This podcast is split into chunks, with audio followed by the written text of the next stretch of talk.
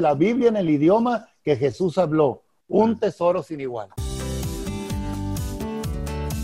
Sin el equipamiento correcto, no hay crecimiento. Equipados es el podcast que existe para ayudar a cumplir con efectividad su tarea a aquellos que han sido llamados por el Maestro a equipar la iglesia. Ahora con ustedes, los anfitriones de Equipados, Ariel Irizarri y Ramón Osorio.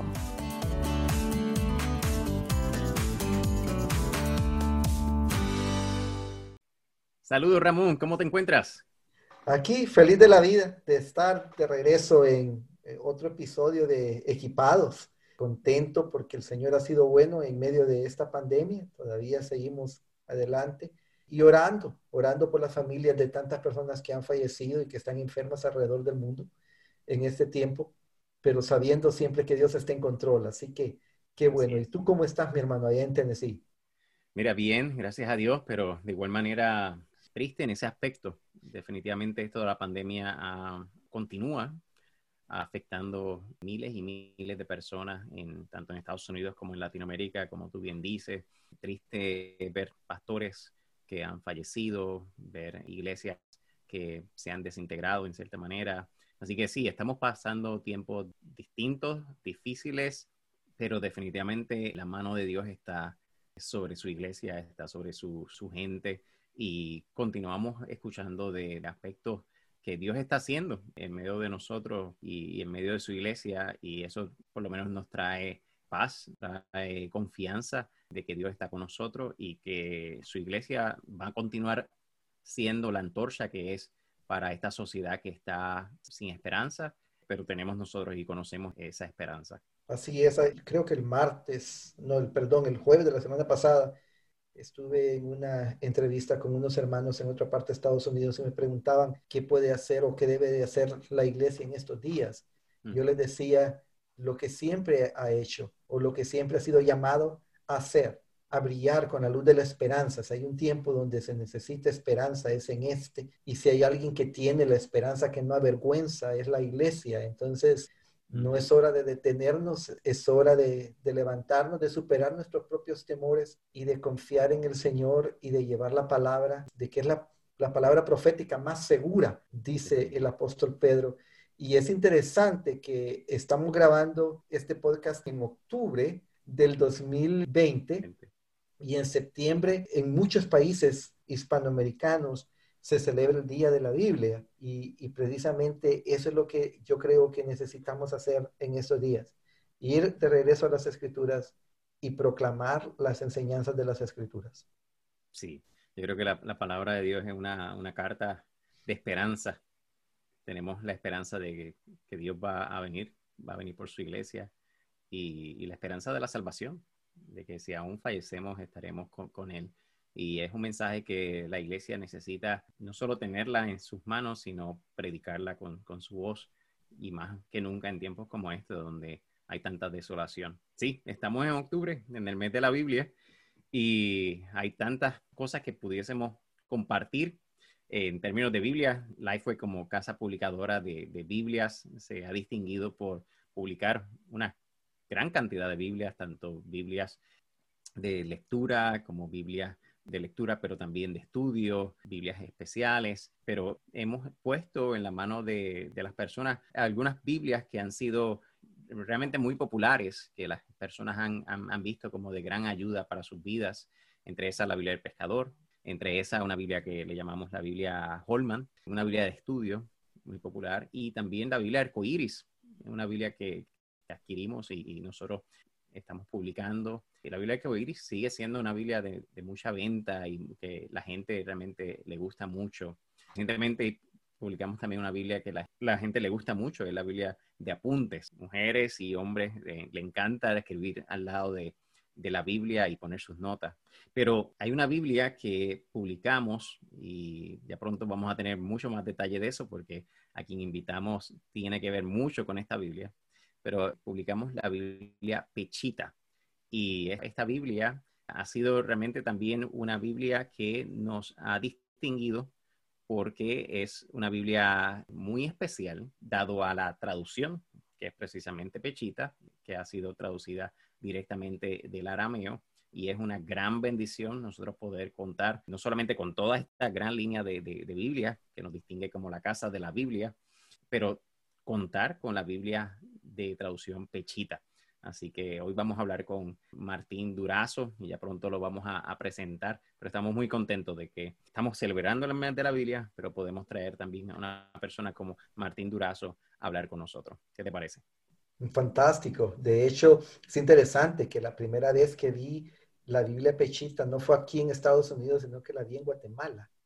Así. Y no fue en Ciudad Guatemala, sino que fue en la montaña de Pacuch. Y fue interesante que yo estaba predicando de la Reina Valera 60 y todos los hermanos de ahí, de esta iglesia, andaban una Biblia Pechita.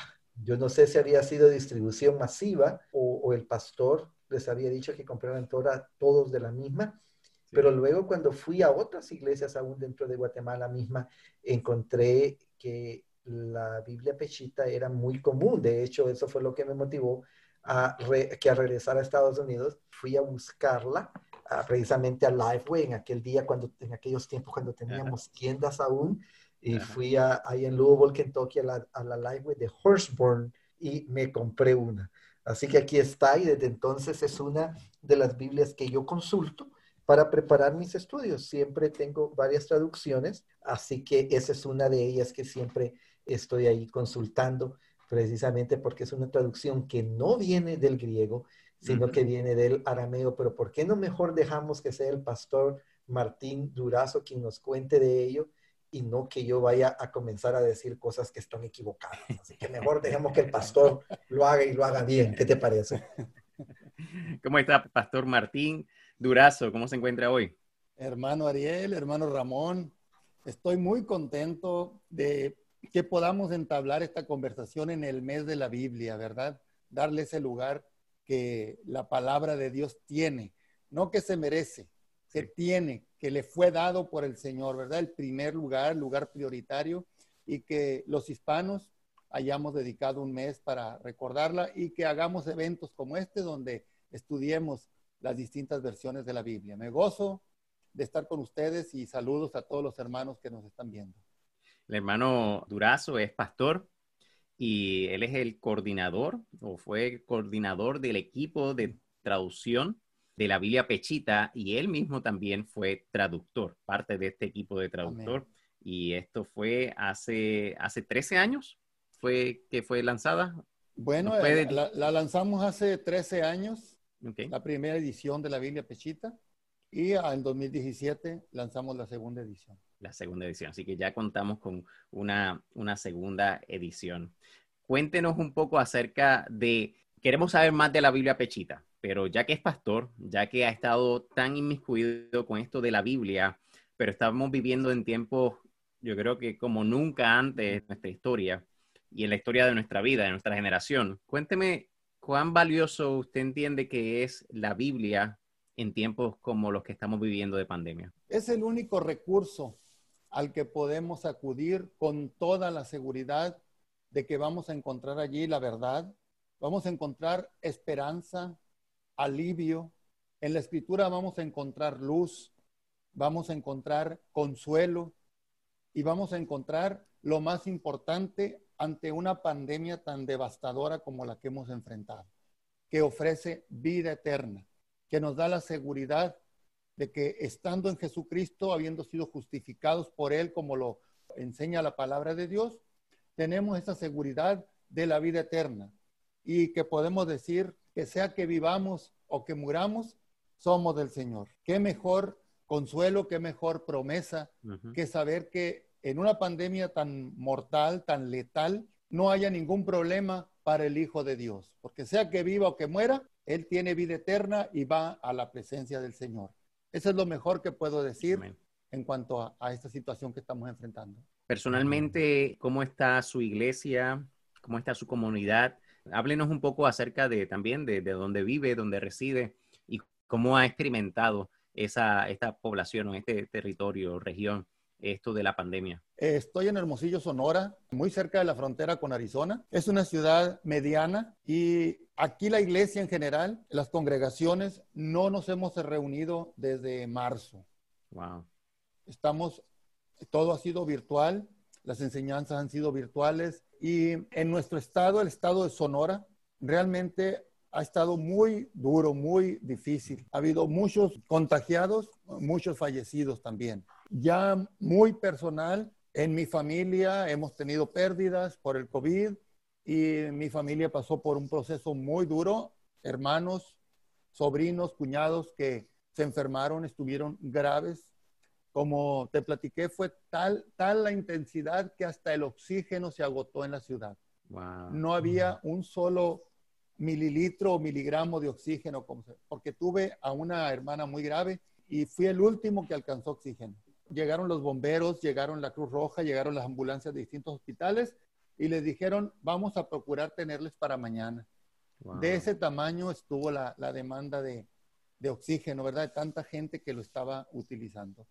Fue realmente una experiencia muy dolorosa. Perdí amigos pastores, amigos cristianos, hermanos, pues ¿Qué le, puedo decir? Yo creo que no, no hay uno solo ahora, ahora en el mundo que no, no pueda contar lo que yo estoy contando, ¿verdad? Con la diferencia de que hubo la oportunidad de hablarles del Evangelio a quienes no lo conocían, familiares o amigos, y quienes lo conocían tuvieron esa, ese, ese reposo, esa tranquilidad de irse confiadamente, sabiendo con toda seguridad a dónde iban. Tengo una pregunta, hermano. ¿Cómo mira el futuro de la iglesia ahí donde usted está en su comunidad? Sí, estamos enfrentando desafíos muy fuertes como comunidad cristiana. El, el movimiento izquierdista en México, México tiene un gobierno de izquierda ahorita, está promoviendo leyes anticristianas, por supuesto, matrimonio homosexual, adopción de hijos por homosexuales, el aborto, todo eso que no habíamos conocido con tanta ferocidad, puedo decir, como lo estamos conociendo ahora en nuestra comunidad, en nuestro estado. El Congreso del Estado, precisamente por la resistencia que hemos opuesto los evangélicos y también las otras denominaciones, no se ha atrevido a legalizar el matrimonio homosexual ni el aborto. Pero a nivel federal, ya es, eso ya es, es, una, es una realidad, están a, pasos ya de aprobar el matrimonio homosexual, el matrimonio igualitario, le dicen aquí, y, y, el aborto. Ese es un desafío tremendo. ¿Por qué? Porque como iglesia lo que están buscando ellos es derechos que sometan a los pastores, a los, a los padres como tutores a situaciones legales tremendas. La Ciudad de México, les cuento, si un niño tiene inclinación homosexual, si, si un niño se siente como mujer o quiere declararse mujer o operarse a cierta edad, no necesita el permiso del padre ya. El padre no puede prohibirle. Si el padre se opone, puede recibir sanciones. Si un pastor aconseja en la Ciudad de México a, un, a una persona homosexual o, o cualquiera de estas preferencias pecaminosas, ese pastor está sujeto a sanciones muy severas, solo por aconsejarlo. Lo mismo aplica para médicos, para consejeros de cualquier índole, para psicólogos, etc. Mm. Ese es el desafío que como iglesia vamos a enfrentar y pues que el Señor nos ayude, hermanos, que el Señor nos guíe, nos dé sabiduría a todos quienes ministramos al pueblo de Dios.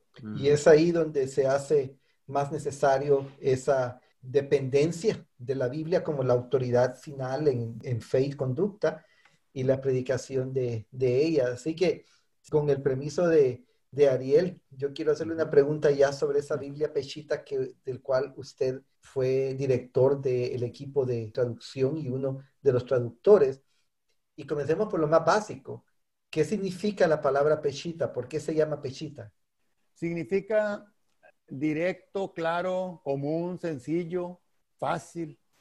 Da la idea de entendible. La experiencia que hemos tenido, Ariel lo puede corroborar, ¿verdad? Y muchos de los hermanos de, de la experiencia que hemos tenido con los lectores de la pechita es que nos dicen, está muy clara, está muy sencilla.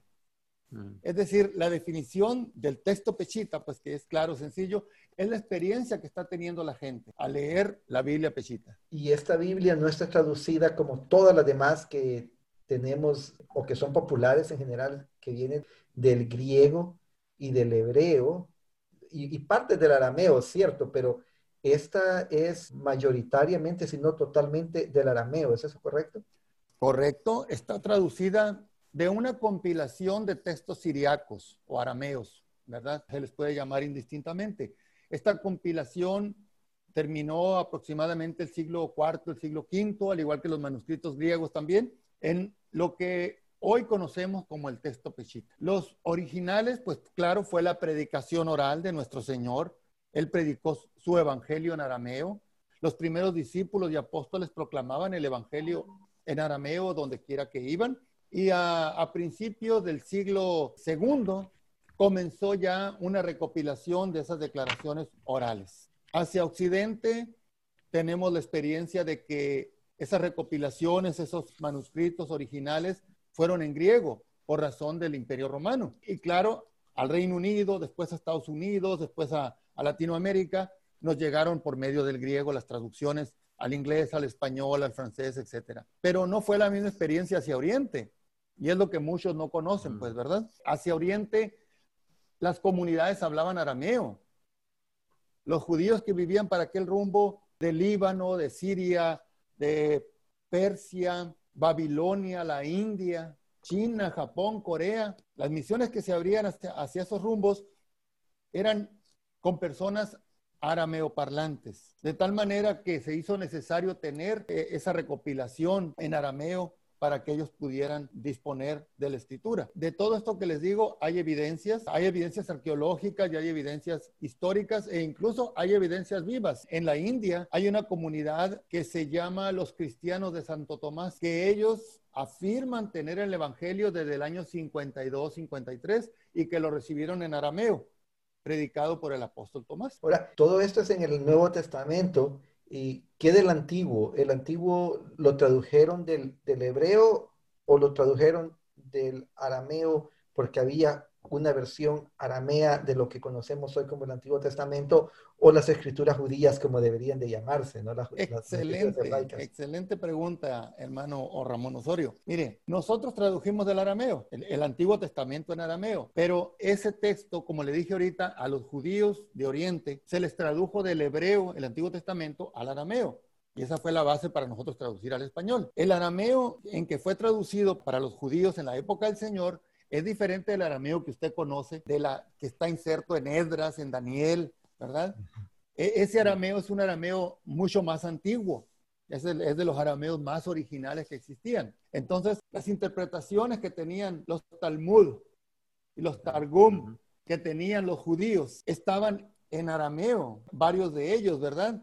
El, el Targum de Babilonia, por ejemplo. Esto nos enseña algo muy importante, que después de la deportación a Babilonia, fue el arameo el idioma dominante en Israel y no el hebreo. El hebreo se redujo al culto nada más, al uso en el templo en Jerusalén prácticamente, pero la conversación cotidiana, los estudios bíblicos se daban en arameo. Y ahí surgieron mm. los Talmudes, y ahí la necesidad de que fueran esas interpretaciones de la escritura hechas en arameo. Y en la época que llegó el Señor, el arameo era, el, idioma de uso cotidiano. Si bien Israel y Jerusalén en particular era una zona cosmopolita, multilingüe, los judíos para su comunicación familiar, su comunicación social, su comunicación religiosa, utilizaban el arameo. Pero sí tengo que aclarar eso. Eh, la Pechita tradujo del hebreo al arameo de la época del Señor.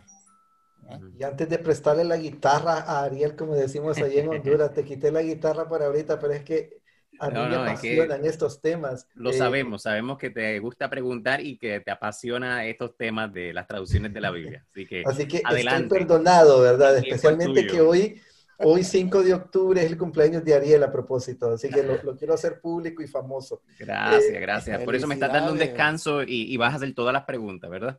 Felicidades. Pastor, Pastor Martín, la pregunta de que surge entonces es, ¿por qué es importante para, para nosotros hoy tener la traducción de la Biblia que proviene del arameo? ¿Qué, ¿Qué importancia tiene y qué rol cree usted que debería de jugar en el pastor que se está preparando hoy para predicar el domingo? Correcto. Primero, la sencillez de la traducción. Eso no fue producto de un trabajo de estilo y redacción nuestro o del equipo de Lifeway. No, esa sencillez que usted encuentra en la pechita, tanto en el antiguo como nuevo, es propia del idioma arameo, que era un idioma sencillo, era un idioma de uso cotidiano, coloquial, ¿verdad? Entonces es muy sencilla de entender sin caer nunca en la paráfrasis. No digo que esté mal tener paráfrasis, pero no ese es el propósito de la pechita. La pechita está traducida de una forma óptima, ¿verdad? De tal manera que, que conserva ese sabor semítico, ese sabor original del siglo II, del siglo II, de la época del, del Señor también, y nos transmite con mayor claridad, con mayor sencillez, lo relativo al mensaje del Evangelio que había sido predicado originalmente en arameo. Esa es una. La otra, por primera vez, los cristianos hispanos tenemos a nuestra disposición un texto que no provenga del griego. ¿Qué significa? Que hasta ahora hemos utilizado para nuestras traducciones el texto crítico, el texto mayoritario, y nuestra crítica textual se ha basado en esos, en esos dos textos, ¿verdad? Que básicamente pues contienen lo mismo por provenir de un mismo idioma y, las diferencias, las diferencias que hay pues no, no son tantas. Pero cuando usted tiene ahora la, la pechita, primero proviene de un idioma distinto, que es el arameo, con una antigüedad extraordinaria, hermanos. Siglo segundo después de Cristo. Prácticamente se había ido Juan, el apóstol, cuando comenzó la recopilación de los textos siriacos hacia Oriente y de, y de, lo que hoy conocemos como el texto Pechita. Entonces, rescató muchísima información, muchísimos conceptos que no vamos a encontrar ni en, el, ni en el texto mayoritario ni en el texto crítico. Los tres textos tienen un excelente, excelso valor, que es el valor que Dios les da. Pero la recopilación que hicieron los hermanos de la iglesia temprana nos aportan muchísimas cosas por medio de la pechita que no habíamos conocido hasta ahora. Entonces, esto, hermanos, va a llevar a los pastores, a los estudiosos de la escritura, a tener un texto emanado del texto crítico, una versión, perdón, una traducción emanada del texto crítico, otra versión emanada del texto mayoritario y ahora otra versión emanada del texto pechita, lo cual lo va a llevar a, a, escudriñar, a desentrañar de una manera más amplia, lo cual no tenía hasta hace 15, 17, 13 años, ¿verdad? Claro, pues la versión 60 basada en el texto mayoritario, la quizás la nueva versión internacional, no la traducción viviente basada en el texto crítico. Correcto. Y obviamente la pechita basada en el texto arameico o siríaco. Allí Perfecto, tenemos tres. Fantástico, es una, una gran bendición. Ahora sí, Ariel, yo sé que tienes unas 50 o 60 preguntas, haz una o dos, mi hermano. No, yo me, me estoy tomando el, el, descanso. Yo te, yo te voy a dejar el, el tiempo para que preguntes. Usted, usted, está celebrando, hermano. Mira, no, bueno, yo te, tengo algunas preguntas. Este, entre estas, algún versículo bíblico que usted quiera compartir que en estos 13 años a las personas le ha ayudado mucho tener en, en esta versión. Bueno, hermano, ¿qué le, qué le diré, verdad? No, no, he platicado tanto con los hermanos. Usted, usted sabe que voy cuando ustedes me llevan a las conferencias, ¿verdad? Y cada uno va, a tener su, va, va, teniendo su experiencia particular. Lo que, lo que puedo sintetizar de todo lo que he escuchado, hermanos, más que un solo versículo, es qué clara está, hermano. Le entiendo. Soy estudioso de la escritura, conozco el griego, conozco el hebreo, pero leo la pechita y entiendo muy fácilmente lo que me está diciendo la escritura. Creo que más que ir hacia un solo versículo, sí. Que tenemos muchísimos, ¿verdad? En, en la pechita, la experiencia general con los hermanos es la sencillez que han encontrado al estudiar la escritura. Sí. El, tal vez el mismo texto, el mismo versículo, usted lo toma en otra versión, en otra traducción, y lo va a encontrar más sencillo en la pechita. Mm. No fue un trabajo nuestro de redacción, como les dije, ni mm. de estilo. Emana naturalmente del original pechita. Wow. Así que una, es, un, es un lenguaje más simple, más sencillo. Simple. Muy bien, muy bien. Así es, hermano. Muy bien. Yo sé que Ramón, tú tienes una copia contigo. Ah, la tengo desde hace bastante tiempo y, y me, me, encanta leerla precisamente porque sí, es, es no solamente es que el, el, las palabras son, son, son, claras y sencillas, sino que la estructura gramatical fluye también, lo cual es muy importante. ¿Tienes algún, algún texto bíblico que, que te gustaría compartir en esta traducción, que tal vez las personas en cierta manera pues, conozcan, pero que vean un poco acerca de, del lenguaje simple que estamos hablando? Sí, pues mi, mi, texto favorito o uno de mis textos favoritos en realidad es Romanos capítulo 12, versículos 1 y 2 Y aquí en la, en la versión Pechita dice, le suplico pues, hermanos míos, por las misericordias de Dios, que presenten sus cuerpos en sacrificio vivo, santo y agradable a Dios, en culto racional, y no sean conforme a este mundo, sino transfórmense por medio de la renovación de su mente y disciernan cuál es la buena, agradable y perfecta voluntad de Dios. Suena muy similar al texto de las versiones más tradicionales, pero efectivamente la estructura, la forma de las palabras permite captar la idea sin necesidad de buscar en un diccionario ciertas palabras. Y luego también es importante que esté escrito en el, en el español de América Latina, porque hay mucha gente que no es que no entiende la Biblia, es que no entiende el español de la Biblia que están leyendo. Así es. Y eso ocurre con las versiones más antiguas, que las amamos, las queremos, las usamos, pero eh, muchos de, de, nuestra gente, especialmente en el contexto de Estados Unidos, no es que no entiende la Biblia, es que no entiende un español arcaico que está en estructuras gramaticales que no usamos con palabras que no son del diario vivir y entonces se vuelve más complejo la enseñanza y el estudio de la palabra. Yo estoy seguro que el pastor va a estar de acuerdo conmigo por su sonrisa. Digo que sí está de acuerdo conmigo, ¿verdad, pastor? Le voy, le voy a decir por qué, por qué estoy sonriendo. Porque qué bueno que lo dijo usted y que no lo dije yo. es, es, una de las aportaciones que, que hicimos, hermanos, la decisión de utilizar el español contemporáneo continental que usamos en América Latina y no, y no el español peninsular, pues verdad, que también ha evolucionado, por supuesto, pero que cada vez es menos usual en América Latina. Quiero mencionar algo, ¿verdad? Muy interesante eh, históricamente, ahora que estamos celebrando el mes de la Biblia, no podemos, hermano, dejar de mencionar a Casiodoro de Reina.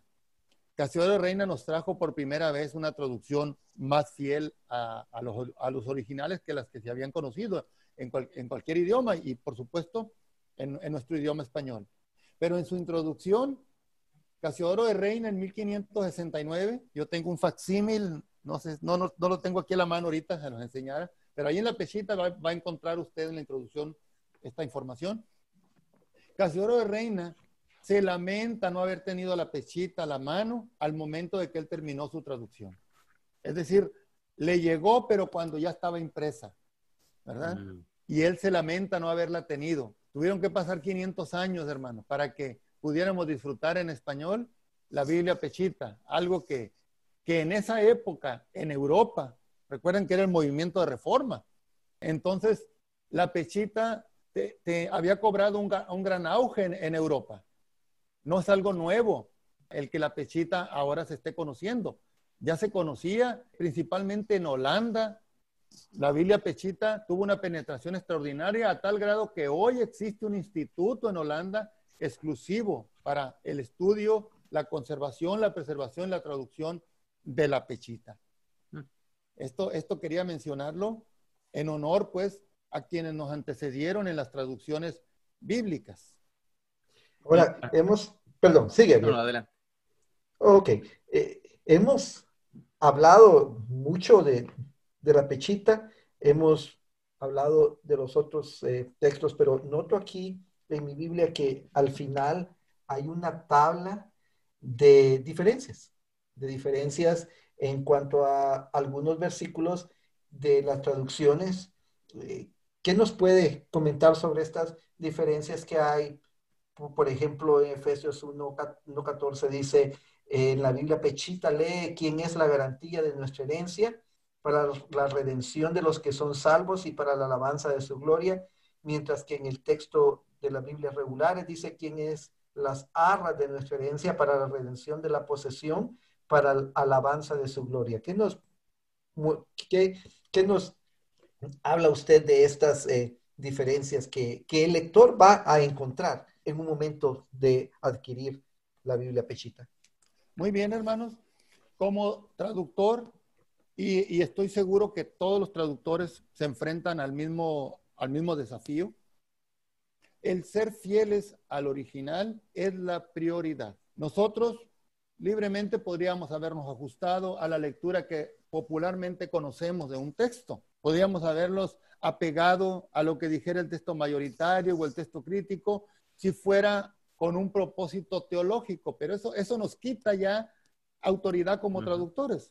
Como traductor estamos diciendo, soy fiel al original Peshita. Choca con algunos conceptos que yo tengo, pero esto es lo que dice el original y yo lo voy a poner aquí y queda en responsabilidad del lector y del estudioso escudriñar y llegar a su conclusión. La Peshita, como les dije ahorita, tiene algunas coincidencias con el texto mayoritario, otras coincidencias con el texto crítico, e, esas coincidencias muchas veces son diferentes entre el texto mayoritario y el crítico, pero coinciden en la pechita.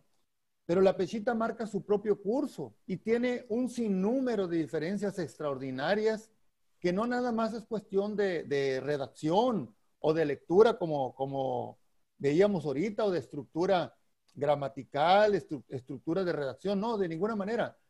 Son diferentes en cuanto a lo que hemos conocido de esos textos. Son esos rescates, esa recopilación que hicieron nuestros hermanos de la iglesia temprana y que nos llegaron a nosotros ahora, del 2007 para acá, la tenemos disponible en español.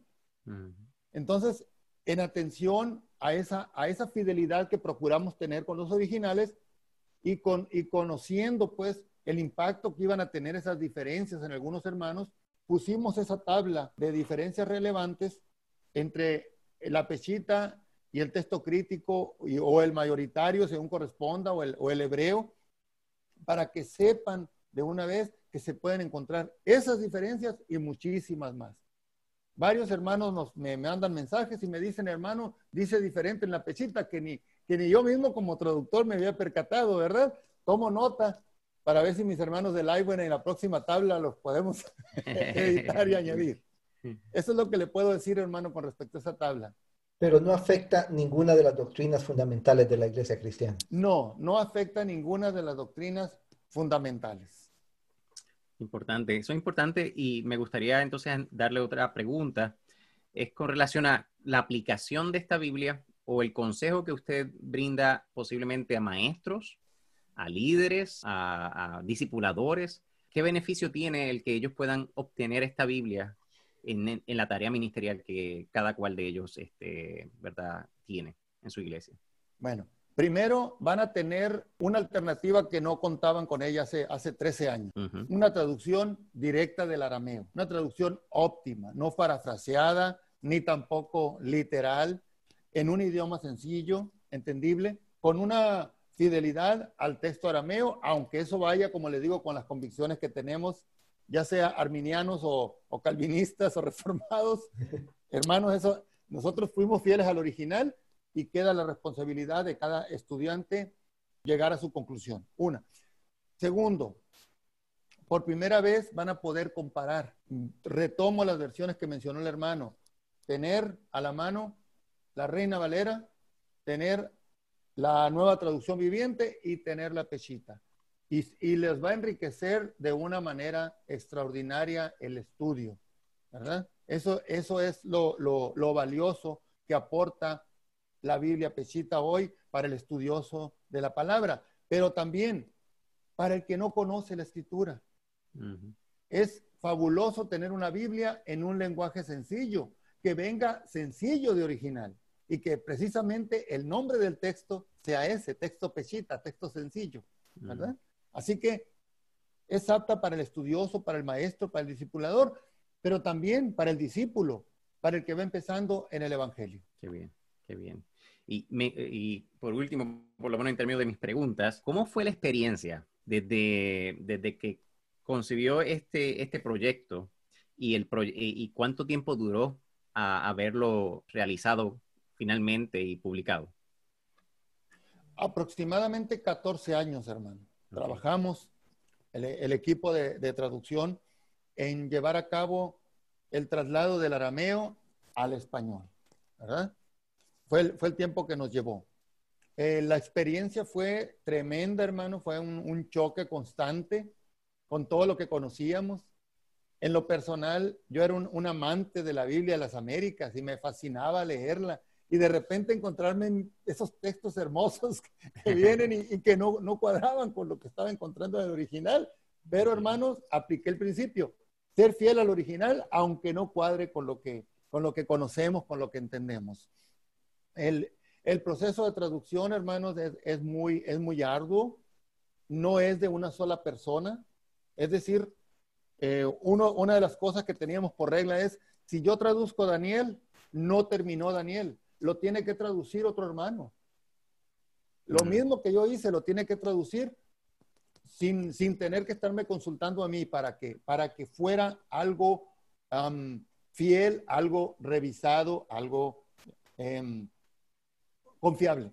La crítica externa, hermano. Nos criticaron, y lo digo en un sentido muy, muy valioso, de la, de la Sociedad Bíblica Internacional, de la eh, Universidad Hebrea de Jerusalén, nos emitieron sus críticas, sus consejos, la Sociedad Bíblica de México, en Argentina también, ustedes en Nashville, hermanos, fue, fue, algo hermoso todo lo, que, todo lo que aportaron para que la Biblia fuera algo confiable, un trabajo confiable, no la opinión de un grupo de traductores, sino sometida a la crítica de muchísima gente externa también, externa al equipo de traducción, de tal manera que, que se vieran ángulos que, que nosotros mismos no habíamos visto y que quedaran plasmados de una manera confiable en la Biblia Peshita. Bueno, y por lo menos mi última pregunta, yo creo que ya Ariel dijo que era la última de él, eh, así que ya lo vamos a dejar ir, pastor. Ha sido una charla interesantísima. ¿Cuál fue la parte más difícil de traducir? Los eh, históricos, poéticos, Nuevo Testamento. ¿Cuál fue lo más complicado de traducir? Mm, todo el, todo el proceso de traducción, hermano, es sumamente difícil, es una responsabilidad enorme. ¿Por qué? Porque estamos diciéndole al, al, pueblo de Dios, mira, esto dijo Señor en sus originales. Entonces, el peso de la responsabilidad de traducción es para cada libro, para cada letra. Pero ya en el aspecto personal, recuerdo Job. Job es sumamente arcaico. Es el libro más antiguo. Por tanto, es sumamente arcaico en sus expresiones y tratar de traer esos arcaísmos a un español contemporáneo como pretendíamos nosotros y como al final de cuentas lo hicimos, pues sumamente difícil. Reconstruir, ustedes saben, algunos textos históricos, crónicas principalmente, reconstruirlos también requirió un arduo trabajo en el hebreo. ¿Por qué? Porque el texto pechita no, no conserva algunas porciones. Entonces, en atención al lector, ponemos la nota, estos textos no aparecen en el, en el texto pechita, fueron tomados del texto hebreo. Pero no solo eso, en el Nuevo Testamento también hay textos que no vienen, no vienen en el, en el texto pechita, entonces también ponemos su nota. Por eso es, es importante que haya fidelidad y honestidad al momento de traducir. Que usted sepa que está leyendo algo que por lo menos en el texto que consultamos nosotros no venía, que usted sepa que no venía. Y ahí tiene su nota aclaratoria, ¿verdad? Entonces, esas fueron las dificultades principales que enfrentamos al, al momento de, de, hacer el trabajo de traducción. Excelente, excelente. Bueno, yo creo que, que, ha sido fascinante poder conocerle más como persona, también como ministro que está viviendo este tiempo de pandemia allí en Hermosillo y agradecerle por, por ese, esos 14, 17 años que, que, trabajaron arduamente para dar esta herramienta a la, a la iglesia de hoy. Eh, de verdad que, que, es un privilegio contar con, con esta, este tesoro, esta Biblia. Yo creo que los que la tienen pueden tener una tremenda opción para seguir estudiando la palabra, profundizando en ella, viéndola desde una perspectiva ya entonces basado en esa traducción y ahí la, la pueden ver aquellos que nos están viendo y, y aquellos que no nos están viendo vayan también a la página de equipadospodcast.com para que vean el episodio en formato de video. Pero sí, de verdad que agradecemos por su vida y agradecemos por todo su labor y por estar manteniendo la actualización de, de, este, de este recurso tan valioso. Así que estamos muy contentos de, de, tener y contar con esta Biblia en Lifeway. Gracias, hermanos, por la invitación, hermano Ariel, hermano Ramón. Gracias porque nos permiten hacerle llegar al pueblo de habla hispana esta importante información, ¿verdad? Que conozcan de primera mano lo que el Señor Jesucristo permitió que hiciéramos. Ese tesoro sin igual, como ustedes allá en Lifeway Le pusieron, dice la Biblia en el idioma que Jesús habló, un tesoro sin igual. Me, me gusta, ¿verdad? Lo que hicieron y los invito a que la conozcan, a que la estudien. Tengo una página en Facebook que es la, se llama la Biblia Aramea y a la cual pueden acudir. Allí publico videos. Eh, se llama exactamente Pechita, la Biblia traducida del arameo al español. Allí van a encontrar pequeños cursos sencillos sobre el idioma, conocer las letras, conocer la historia de la pechita, lo que hemos estado hablando en resumen hoy, e información externa incluso, ¿verdad? No, no nada más sobre la isla pechita, sino sobre la Biblia en general. Máxime este mes, que es el mes de la Biblia. Qué bien, qué bien. Y yo, yo creo que vamos a poner ese, ese, ese enlace en, la, en el podcast para que las personas puedan verlo. Pero Quisiera que terminara tal vez con alguna palabra de ánimo para los pastores. Hay muchos plantadores de iglesias. El pastor Ramón Osorio, eh, como director étnico de, de, esta organización, de la North American Mission Board o la Junta de Misiones Norteamericanas, dirige este esfuerzo de plantaciones de iglesias. Así que yo sé que muchos plantadores de iglesias y mm. pastores nos siguen. ¿Algún, ¿Alguna palabra de ánimo para ellos? Hermanos, son instrumentos escogidos del Señor. Es una bendición que ustedes hagan el trabajo que han estado haciendo al plantar iglesias, al llevar el Evangelio, no nada más a lugares remotos como regularmente se piensa, sino incluso dentro de nuestras propias ciudades enormes, grandes, ¿verdad? Hablemos de Nueva York, hablemos de Buenos Aires, de la Ciudad de México. Me ha tocado ver, hermanos, la intensa labor de los plantadores de iglesia. Es una bendición, aquel gozo, aquel entusiasmo con el que ustedes van. Síganlo haciendo. La difusión del Evangelio sigue vigente. Lo hemos seguido haciendo. La pandemia no nos detuvo, no los detuvo a ustedes, ni nos detuvo a nosotros, ni nos detuvo al cuerpo de Cristo. Somos instrumentos escogidos del Señor para proclamar las glorias de aquel que nos trasladó de las tinieblas a la luz. Sigámoslo haciendo, sigamos brillando, hermanos. La iglesia en cada pandemia, en cada tragedia, ha sido el lugar de refugio, ha sido el lugar de consuelo, el lugar de ayuda. Hoy no fue la excepción lo volvimos a hacer. Muchas gracias, pastor. Que Dios le bendiga y ojalá que en, una próxima edición le podamos volver a tener. A la orden, para servirles, hermanos. El Señor los bendiga.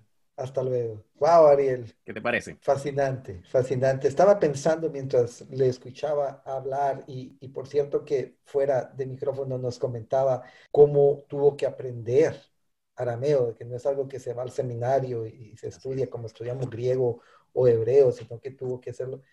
Estaba pensando que muchas veces nosotros simple y sencillamente agarramos la Biblia, ya sea la, tradicional Reina 60, que aquí la tengo también, o la Pechita o, o, cualquier otra, y la leemos en nuestro idioma sin darle gracias a Dios por todas las personas que tuvieron que trabajar para que nosotros tuviéramos la oportunidad de tener la palabra de Él en nuestro idioma con todas estas comodidades y ayudas y estudios.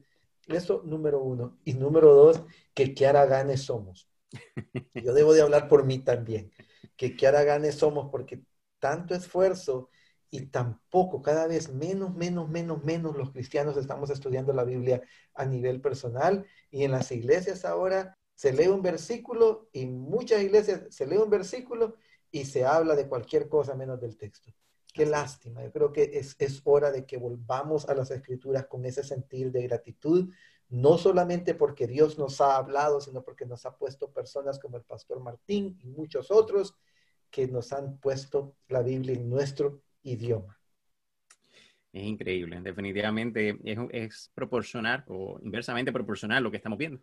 Estamos viendo que la crisis de ansiedad, de suicidio, de depresión, eso aumenta no solamente en el que no son cristianos, pero asimismo disminuye la cantidad de, tiempo que pasamos en, la escritura. Y como tú bien lo dices, cuando las iglesias cada vez lo hacen más líquido, la, lectura lo, hace, lo filtran más, donde no retamos a la gente a memorizar versículos bíblicos. Yo recuerdo en mi niñez donde me ponían a memorizar y recuerdo hoy día versículos bíblicos, pasajes de la escritura porque me, mandaban a, a, memorizarlo.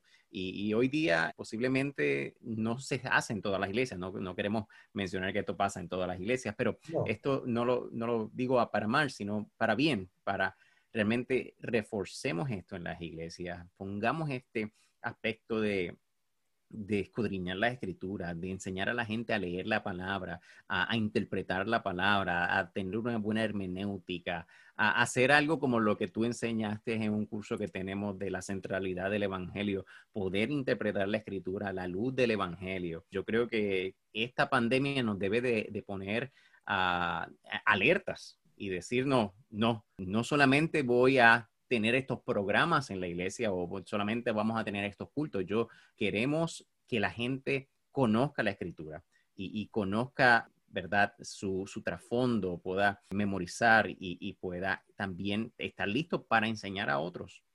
Así es, así es. Bueno, mi hermano, yo creo que ya el podcast se nos hizo más largo de lo que habíamos planeado pero ojalá que la gente no nos abandone, que siga escuchándolo y que se edifiquen profundamente. Una tarea que les quiero dejar a todos es, bueno, en primer lugar, si pueden ir a comprar una Biblia Pechita, cómprenla, la pueden comprar en línea, no es muy cara y lo que van a pagar vale la pena. Y número dos es, ya sea que lo hagan en la Pechita o en cualquier otra de las traducciones cristianas sanas que existen, que la leamos, la estudiemos, meditemos y practiquemos. Así es. Amén. Amén. Y sí, puedes conseguir esta Biblia tanto en lifeway.com como bibliaholman.com, como amazon.com o cualquiera de los distribuidores a nivel internacional. Así que, Ramón, como siempre, un gustazo estar contigo. Espero que, que continúes bien el resto de la semana y que pronto nos volvamos a ver para otro, otro episodio más de Equipados Podcast. Igual, con, igual para ti, mi hermano, y queremos darle también el agradecimiento a Alexis Badillo, quien de ahora en adelante nos está ayudando con el aspecto técnico y yo estoy seguro que la gente va a ver la diferencia. Que Dios les bendiga. Hasta luego. Gracias. Bendiciones. Equipados, un podcast auspiciado por la casa editorial Lifeway y por la Junta de Misiones Norteamericana, NAMB. Para más episodios, vaya a equipadospodcast.com.